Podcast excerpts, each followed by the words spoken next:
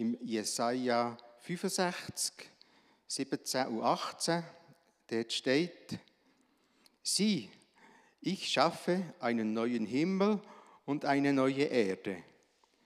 Kein Mensch wird noch an das Vergangene denken. Niemand wird es sich zu Herzen nehmen. Freut euch vielmehr, freut euch für immer und ewig an dem, was ich zustande bringe.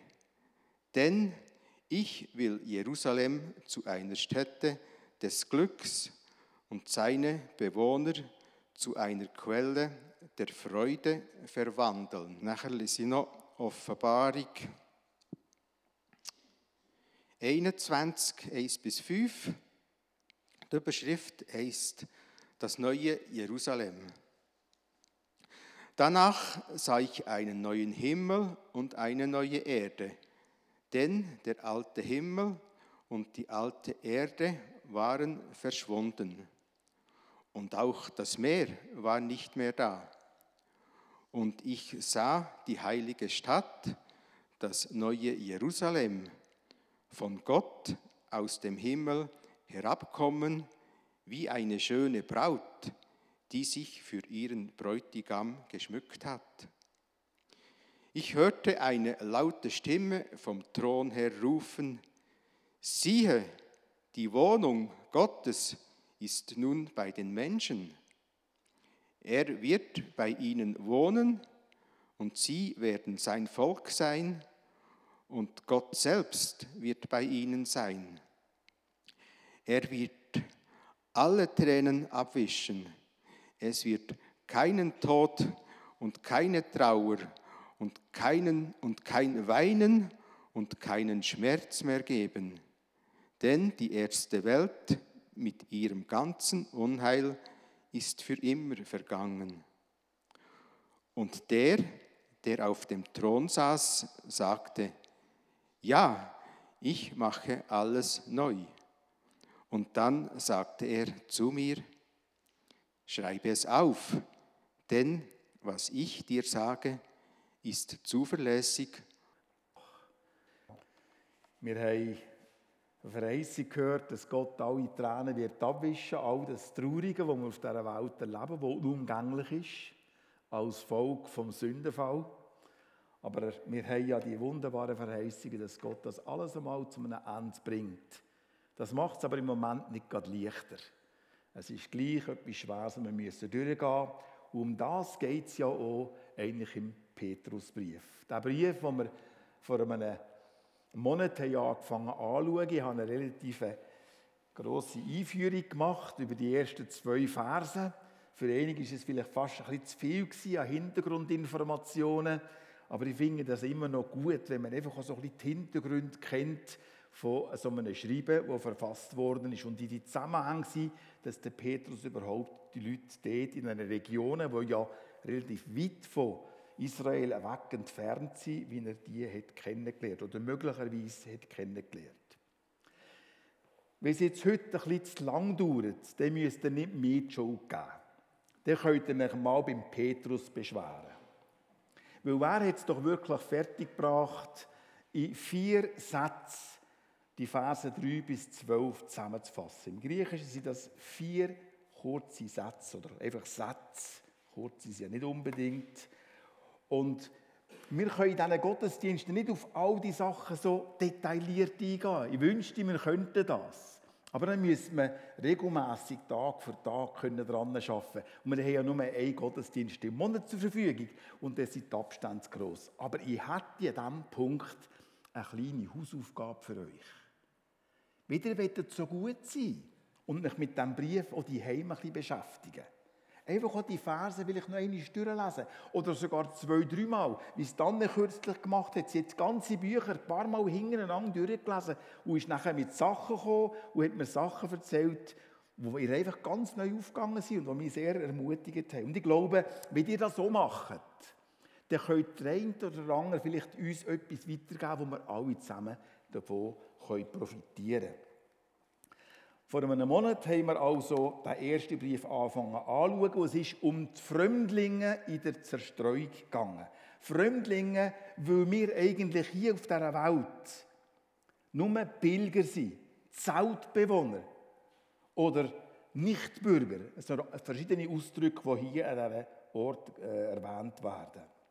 Und als Sättige, als Zeltbewohner, als Pilger soll man es nicht zu fest an die irdischen Werte hier klammern, zumal wir ja eine Heimat haben im Himmel. Ein Bürgerrecht im Himmel, wie es der Paulus auch den Philipper geschrieben hat. Eine Heimat, wo Jesus hat versprochen, ich gehe hin, euch eine Stätte zu bereiten, damit ihr dir mal bei mir seid. Und seit 2000 Jahren ist er ja am Bereiten von dieser Stadt. Also eine lange Zeit, das muss etwas Grossartiges werden. Wenn man bedenkt, dass er die Welt, die immer noch sehr schön ist, in sieben Tagen geschaffen hat und das in 2000 Jahren, wo er eine Stätte im Himmel für uns bereitet. Wir haben auch gesehen, wie und wo der Petrus möglicherweise die Empfänger von diesem Brief hat kennengelernt. Das kann sowohl in Jerusalem passiert sein, an den Pfingsten, wo ja unterschiedliche Pilgerleute sind aus unterschiedlichsten Regionen, um äh, um dem äh, jüdischen Pfingstfest teilzunehmen. Es könnte aber auch sein, dass der, der Petrus, nachdem er aus dem Gefängnis geflohen ist, weil er ja den Herodes umbringen wollte, dass er nachher aus seiner Flucht nach Rom, das war sein Ziel, nach Rom zu gehen, in Rom ist er nachher angekommen, dass er vielleicht oder die Regionen nördlich von Palästina gereist ist und die Leute dann kennengelernt hat oder besucht hat. Im Jahr 64 ist es zum Brand von Rom gekommen. Und etwa in dieser Zeit ist auch der Brief verfasst worden. Vielleicht kurz vorher, vielleicht kurz nachher. Und mit dem Brand von Rom ist es zu einer Verfolgung gekommen unter dem Imperator Nero.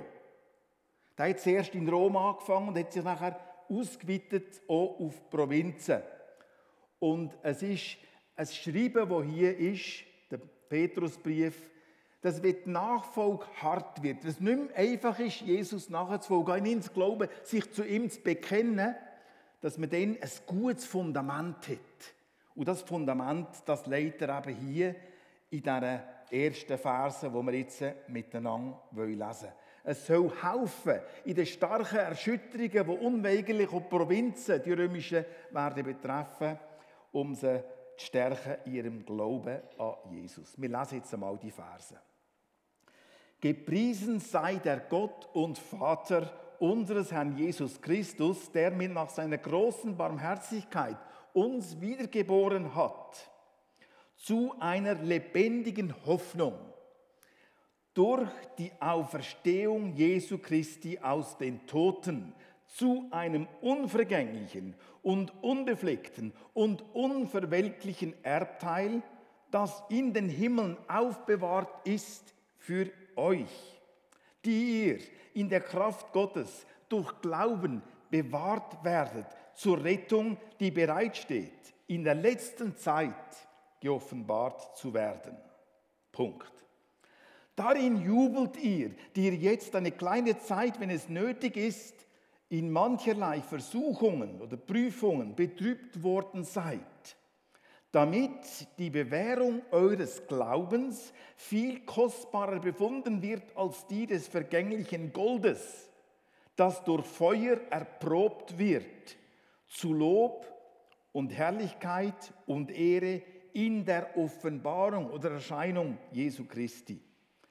Den ihr liebt, obgleich ihr ihn nicht gesehen habt an den ihr glaubt, obwohl ihr ihn jetzt nicht seht, über den ihr mit unaussprechlicher und verherrlichter Freude jubelt. Und so erlangt ihr das Ziel eures Glaubens, die Rettung der Seelen. Da ist wieder der Punkt. Im Hinblick auf diese Rettung suchten und forschten Propheten, die über die an euch erwiesene Gnade weissagten. Sie forschten, auf welche oder was für eine Zeit der Geist Christi, der in ihnen war, hindeutete, als er die Leiden, die auf Christus kommen sollten und die Herrlichkeiten danach vorher bezeugte. Ihnen wurde es geoffenbart, dass sie nicht sich selbst, sondern euch dienten im Blick auf das, was euch jetzt verkündigt worden ist, durch die, welche euch das Evangelium verkündigt haben, im Heiligen Geist der vom Himmel gesandt ist, in welche Dinge Engel hineinzuschauen begehren. Also ihr seht, es ist viel Material in diesen Versen, die wir hier anschauen Und es ist nicht möglich, in dieser Predigt heute Morgen auf all das ganz detailliert einzugehen. Wie gesagt, da könnt ihr euch vielleicht selber noch mal mit diesem Text beschäftigen. Mit einem Gotteslob fängt er seine Botschaft an und begründet sie mit der Wiedergeburt, mit dem Neugeborenwerden. Und damit meint er nicht Reinkarnation. Ein Wort, das man in den 70er und 80er Jahren relativ viel gehört hat, wo fernöstliche Religionen recht populär waren in unseren Breitengraden. Reinkarnation. In der latinischen Übersetzung heißt es nicht von in Reinkarnation in diesem Vers, sondern von einer zweiten Geburt wird hier geredet. Geburt von oben. Wir wissen, dass Jesus mit dem Nikodemus, einem Schriftgelehrten, geredet hat und gesagt, wenn du nicht von oben, von neuem geboren wirst, wirst du nicht ins Reich Gottes können eingehen. Und die Frage, die der Nikodemus anschließend gestellt hat, es geht um eine Geburt durch den Geist Gottes, um eine Neugeburt, wo der Paulus im Titusbrief ebenfalls erwähnt. Und dort wird nicht das Wort der Inkarnation, wieder Fleischwerdung, sondern eine Neugeburt aus dem Geist erwähnt. Wie überall in den Evangelien wird auch hier deutlich, dass das Gottes Tat ist. Hier heißt es Gott, der uns wiedergeboren hat. Gott ist der, der das macht und wirkt, nicht wir selber. Und Kind kann ja nicht selber auf die Welt kommen. Es braucht eine Mutter, die es dreht.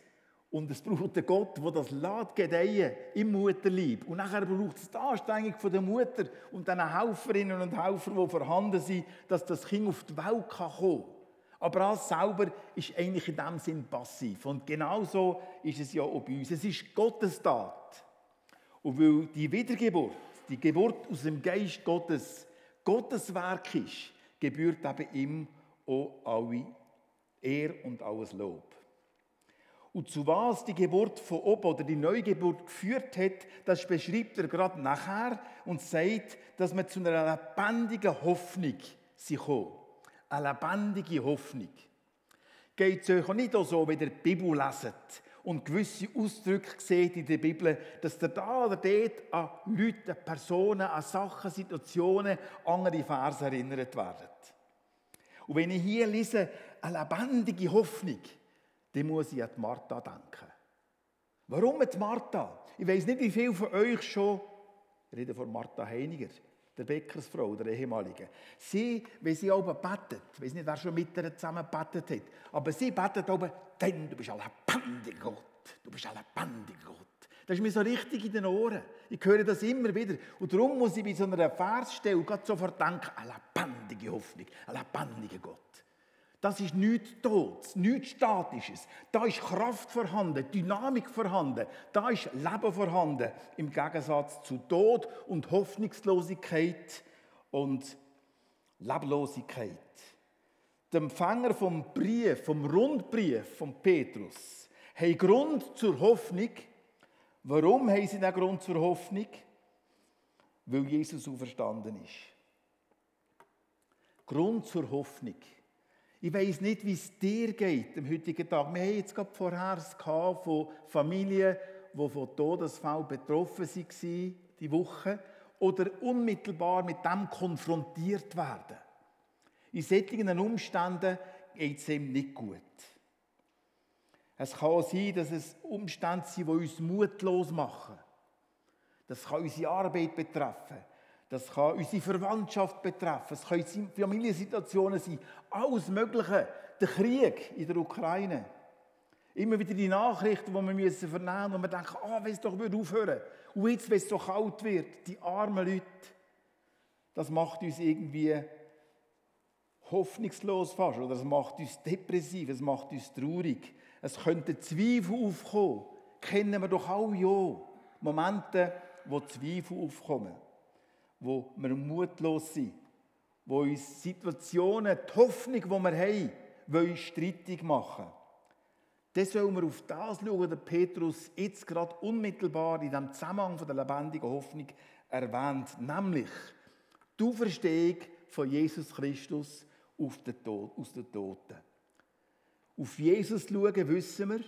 Und hier geht es um Jesus, der aus den Toten auferstanden ist, wo der Tod, der letzte Find, der ultimative Find, bezwungen hat. Die Auferstehung von Jesus aus den Toten ist eines der Fakten der Geschichte, wo praktisch am besten beleidigt ist. Man mag es kaum glauben. Wenn man antike Geschichte anschaut, es gibt einen Haufen Zweifler, die sagen, ja, das kann jeder schreiben, kann jeder glauben, kann jeder sagen. Das stimmt doch nicht. Und solche Zweifler haben sich zum Teil aufgemacht, wie der Frank Morrison. Eine Person, die skeptisch war gegen all diese Aussagen, die man gemacht hat in der Bibel oder die bezeugt worden sind von den Aposteln. Er hat sich aufgemacht und probiert, die Fakten zusammenzutragen, die Augenzeugenberichte zusammenzutragen und letztendlich hat er das Buch verfasst. Wer wälzte den Stein? Ich habe das zweimal gelesen in der Vergangenheit. Die Auferstehung von Jesus aus den Toten gehört zu den bestbeleiten Fakten aus der antiken Zeit. Die Augenzeugenberichte vom ersten Jahrhundert und von den frühesten Abschriften davon sind so nach dem Geschehen wie kaum ein anderer oder kein anderer Bericht aus der Antike. Sei es jetzt Kriege vom Cäsar, die geführt worden sind, wo rund 1000 Jahre später sie verfasst wurden. Die Berichte über Jesus in Auferstehung sind 20, 30, 40 Jahre nach einem Ereignis verfasst worden. Und wir noch heute Abschriften, die auf das zweite Jahrhundert zurückgehen und kann das alles überprüfen. Der Paulus schreibt im 1. Korinther 15, wo er über die Auferstehung redet, und das richtig ausführlich behandelt, sagt er, wenn Jesus nicht auferstanden ist aus den Toten, dann ist unser Glaube nichts wert. Dann ist unser Glaube inhaltslos. Dann ist er nichtig, wie es der Luther geschrieben hat. Wenn Jesus nicht auferstanden ist, dann glauben wir vergeben.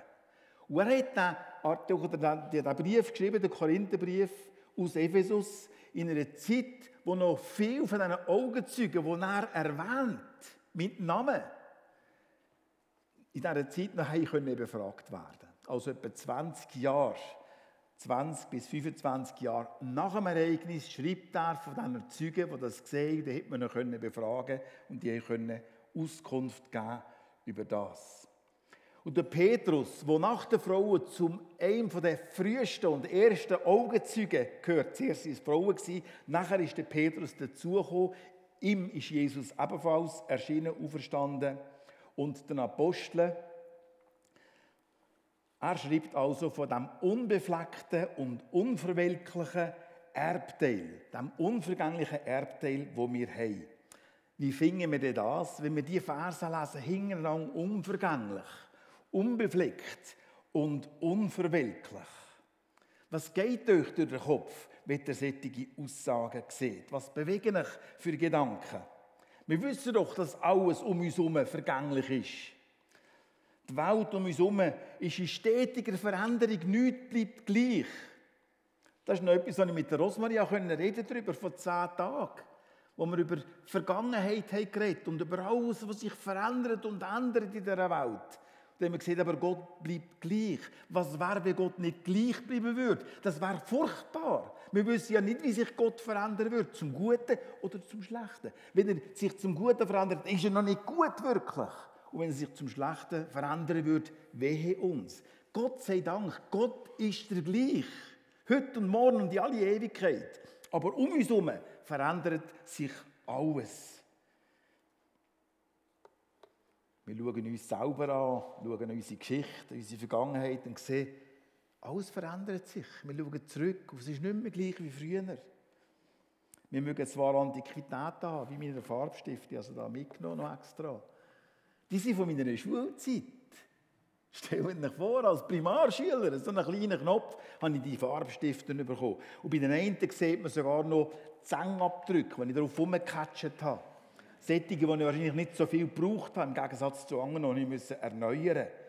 Aber in weiteren 60 Jahren fragt niemand mehr nach diesen Farbstiften. Die geht man sofort in Müll, in Abfuhr. Niemand mehr weiss die wertschätzen. Ich brauche sie heute noch, um in meinen verschiedenen Bibeln verschiedene Sachen anzustreichen.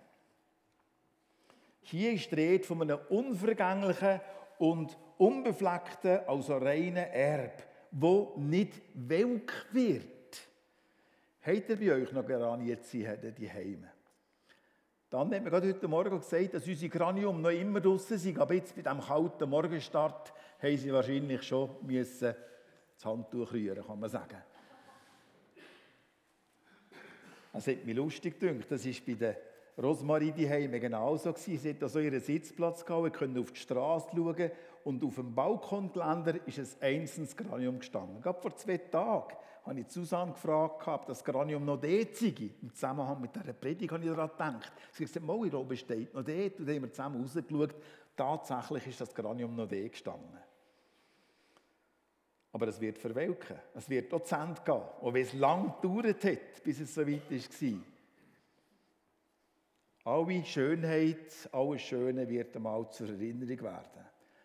Unser durch Jesu Tod und Auferstehung zugesprochene Erb hingegen, wo im Himmel bereitet ist für uns, wird nicht welken, nicht vergehen und nicht schmutzig werden, weil es an einem sicheren Ort bewahrt wird. Aber er schreibt das hier, in den Himmeln. Dort ist es aufbewahrt für uns. Ihr das leset, ein Erb, das in den Himmel aufbewahrt wird. Müsst ihr da nicht auch gerade an die Worte von Jesus denken, wo er sagt, wir sollen uns nicht Schätze sammeln auf dieser Erde, wo Rost und Motten fressen oder die bestellen. Mir ist alles schon begegnet. Es war die im Zimmer, wo man ausgeräumt hat, als ich mit einer Gruppe Türken unterwegs war. Ich weiss nicht genau, in Bergamo ist das passiert. Ich habe Teppiche, die mir etwas bedeuten, weil Geschichten mit verbunden sind, weil es wertvolle Stücke sind, die aus handgesponnener Wolle geknüpft sind. Und die Teppiche kann ich nicht weggeben und nicht verkaufen, sondern behalten, dass wenn ich mal in die Türkei zurück bin, sie wieder auslegen und mich daran freuen Und was ist passiert? Schaut, dass die Motten Stand gebracht haben. Die haben sie vernichtet, regelrecht kaputt gemacht. Warum? Weil ich sie aufbewahrt habe an einem Ort, wo man nicht sollte, einfach im Dunkeln und nicht braucht, dann geht die Motte dahinter. Wenn ich beim TÜV in letzter viel vorkomme, dass den Stangen vorne, wie sagt man nochmal, Federung, dass ich so Rostpartikel gesehen habe. Wenn ich das sehe, dann baut mir das nicht auf. Es schlägt mir eher ein bisschen auf das Gemüt. Und ich denke, hey, Land, jetzt muss das so anfangen zu rosten. Das ist das, was auf dieser Welt passiert. Aber unser Erb, dein Erb, mein Erb ist unverwelklich und wird in den Himmel aufbewahrt, lesen wir in diesem Bericht. Und das berührt uns zum Jubeln, wie wir im Vers 6 jetzt gerade werden sehen. Aber zuerst wollen wir den Petrus noch seinen ersten Satz fertig machen. Und er schreibt jetzt dort in diesem Satz noch von der Kraft Gottes. Moment, jetzt bin ich zu weit gegangen. Die ihr in der Kraft Gottes durch Glauben bewahrt werdet. Die Wahrheit, die haben wir schon mal angeschaut, wo wir den Philipperbrief durchgenommen haben wo es im ersten Kapitel, im Vers 6 heißt, dass der, der das Werk in dir, in mir angefangen hat, wird vollenden, bis auf den Tag von Jesus Christus zurückkommt. Und hier heißt, dass wir in der Kraft Gottes im Glauben bewahrt werden. Das Werk, das er bei uns hat angefangen wird er fortsetzen. Auch wenn die Umstände schwierig sind, wie es hier bei den Empfängern von diesem Brief in kurzer Zeit wird passieren, wird die Verfolgung von Rom auch sie wird betreffen in den Provinzen. Wie die Umstände schwierig, schwierig sind, wie wir enttäuscht mögen sein, vielleicht über uns selber, weil wir nicht so gehandelt haben, wie es einem Jesus-Nachfolger, einem Christ sich gehören würde. Wie Zweifel uns quälen, und das mag immer wieder vorkommen, wie Angst uns beeinträchtigen dann wird Gottes Kraft uns durch den Glauben am Ende ans Ziel bringen. Nämlich zum letzten Akt der Rettung in der letzten Zeit. Jesus hat uns gerettet an dem Tag, wo wir zu ihm gekommen sind, im Glauben uns ihm geöffnet haben. Dann sind wir errettet worden. Da gibt es nichts daran zu ändern. Aber Jesus errettet uns nicht nur dann, sondern immer wieder das Leben lang, in unterschiedlichsten Situationen wo wir stolpern und stürcheln und vielleicht am Boden liegen. Er redet uns immer wieder, Jesus redet uns heute und jetzt. Und der letzte Akt von der Rettung wird dann stattfinden, wenn es eben gilt, Abschied zu nehmen von dieser Welt um in die himmlische Welt, um in seine Welt einzugehen. Glaubst du das? hat Jesus die Martha gefragt. Nicht die Heiliger Martha. Die Martha, die Schwester von der Maria. Und die Schwester vom Lazarus. Er ist gestorben und er hat gesagt, ich bin die Verstehung und ich bin das Leben. Und wer an mich glaubt, wird leben, auch wenn er stirbt. Glaubst du das? Und sie sagt auf das aber, ja Herr, ich glaube, dass du der Christus bist, der Sohn Gottes. Das Bekenntnis von der Martha. Da sie Gottes Geborgene wissen dürfen, führt uns zum angekündigten Jubeln oder Juchzen im Vers 6. Das Besinnen auf unsere Stellung, die wir haben in Christus. Um das ist ja hier in der Gemeinde immer wieder gegangen, gerade in den letzten Monaten, um unsere Stellung in Christus. Die Sicherheit in seinen starken Armen, in seiner, in seiner Hang geborgen zu sein, in der Kraft und durch Kraft Gottes. Dem keine Grenzen gesetzt sind. Er wird uns bewahren, wie das zugesagt ist, und das macht einem froh. Das, das ist ganz im Besonderen nötig, wenn wir in die Umstände hineingeraten, wo die Empfänger von dem Brief ursprünglich eben kurze Zeit darauf haben, sie hineingeraten. Wo in der römischen Welt sich dunkle Wolken haben im Himmel anfangen abzeichnen, Wolken, die auf eine Verfolgung hingedeutet haben, wie sie nachher unter dem Nero und tatsächlich über sie hineingebrochen ist. Die Gemeinden in den Provinzen außerhalb der Hauptstadt Rom, auch in den Provinzen von Anatolien, Kleinasien, wo der Petrus, die Empfänger von diesem Brief, die Heime weiss, sie werden alle zusammen geprüft werden. Sie werden schwierigen Zeiten entgegengehen. Und die Prüfungen, die das behalten, Inhalte hier Betrübnis. Aber gleichzeitig sind sie wie ein Schmelztiegel, wo die Echtheit von ihrem Glauben einen Tag bringt. Wir alle kennen das Gleichnis, wo Jesus vom vierfachen Ackerfeld weitergibt, wo er erzählt von diesen unterschiedlichen Samen und Gründen, wo der Samen drauf geht. Und er sagt, dass der Samen aufgeht, aber dass wenn Sonne kommt und Hitze und Wärme oder die Verfolgungen oder die Schwierigkeiten vom Tag, Probleme auftreten, dass vieles von dem Samen wiederum verdorrt und liegen bleibt. Der Petrus ist besorgt um die Gläubigen in diesen Provinzen, Kappadokien und Bithynien und Galatien und Asien und auch um uns. Und darum gibt er das Fundament hier in diesen Versen und bereitet sie darauf vor, dass sie mögen parat sein, wenn es dem mal nicht mehr so einfach ist, wenn es eben Nachfolge hart oder schwierig wird. Er weiß aus eigener Erfahrung, zu was das Herrscher fähig war. Er hat es am eigenen Leib erlebt. Darum muss er einen Mut machen, euch in schweren Umständen an Christus festzuhalten. Das, was in allen Sendschreiben hat, halte fest, was du hast. Glaubensprüfungen durchzustehen und damit zu großer Ehre zu kommen, wenn Jesus Christus offenbart wird oder erscheinen wird. Mit einem Feuerwerk an Superlativen beschließt er den zweiten Satz und erinnert daran, dass sie Christus ja lieb haben, gern haben, obschon sie ihn nicht gesehen haben. Im Vergleich zu ihm und den Aposteln und an ihn glauben, obschon sie ihn derzeit nicht sehen. Der Petrus und der Apostel haben alle Jesus sehen. Im Johannes heißt im 1. Johannes, was wir gesehen haben mit unseren Augen, gehört haben mit unseren Ohren, was wir berührt haben mit unseren Händen, das verkündigen wir euch, damit auch ihr mit uns Gemeinschaft habt. Die Gläubigen hier in diesen Provinzen, weit weg von Israel, die haben Jesus nie gesehen. Sie mögen ein Pfingsten in Jerusalem sein, aber sie haben die Kreuzigung oder die Lehre von Jesus verpasst, das haben sie nicht erlebt.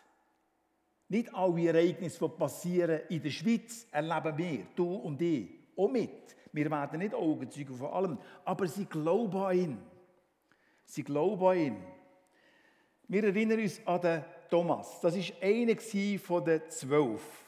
Und der ist an dem ersten Sonntag, wo Jesus auferstanden ist, erschienen, den Apostel, nicht dabei gewesen und er hat gesagt, ich glaube nicht bevor ich nicht mit meinen Händen berührt habe und gesehen habe mit meinen Augen. Und eine Woche später kommt Jesus wieder zu ihnen und erscheint ihm. Er darf seine Hand in seine Seite legen, in seine Wundmal in die Hand legen und nachher sagt er, mein Herr und mein Gott. Eine ganz wichtige Aussage, wo ich so froh bin, dass sie in der Bibel steht. Gott für Muslime. Da wird Jesus als mein Herr, mein Kyrios und mein Gott, Mitheos, bezeichnet. Aussagen, die im Alten Testament nur für Gott Gültigkeit haben, werden auf Jesus angewendet. Und Jesus sagt nicht, halt, halt, halt, nur Gott. Er nimmt das an. Er ist Gott. Er hat den Tod bezwungen. Und glückselig sagt er nachher zum Thomas, glückselig sind die, die nicht gesehen haben und doch glauben. Und damit rettet er eigentlich die Gläubigen in diesen Provinzen, wo der Petrus den Brief hergeschrieben hat, an. Er hat die Gläubigen im Oberaargau an. Er meint die Gläubigen, die im Ammital daheim sind. Und die Gläubigen auf der ganzen Welt, wo Jesus nur durch das Zeugnis der Apostel kennengelernt durch die Schrift, durch die Heilige Schrift und ihre Verkündigung.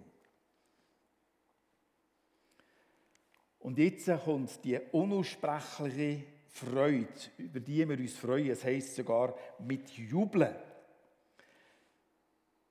Wir freuen uns über ihn mit unaussprechlicher und verherrlichtem Jubel. Wieder die Worte lesen, dünkt es noch nicht an. Es, es, es fällt Petrus schwer, Ausdrucksformen zu finden, um das zu sagen, was er mitteilen will. Es ist ein Ringen nach Wort, um dieser Freude im Heiligen Geist können Wort oder ein Kleid zu geben. Kennen wir solche Momente nicht aus unserem eigenen Leben? In der Türkei gibt es ein Wort, das heißt İçim. Mein Innere passt nicht mehr in mich rein, es muss raus. Und das ist ein Juchz oder ein Freudeausdruck. Und da bringt der Petrus hier zum Ausdruck. Warum? Weil wir eben so ein Erbe haben, weil wir glauben, ob schon wir nicht gesehen haben und Jesus hat verheißen, glückselig, fröhlich, froh, Gesegnet sind die, die nicht sehen und doch jubeln.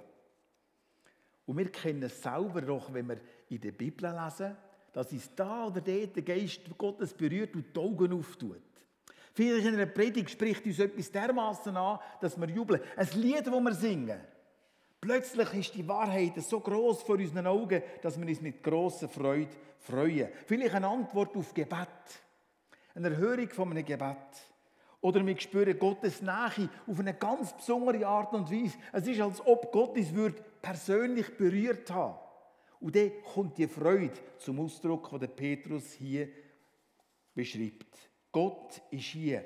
Er sieht mich. Und er hat mich gern. Er hat mich angenommen. Er hat mich in seinen Armen.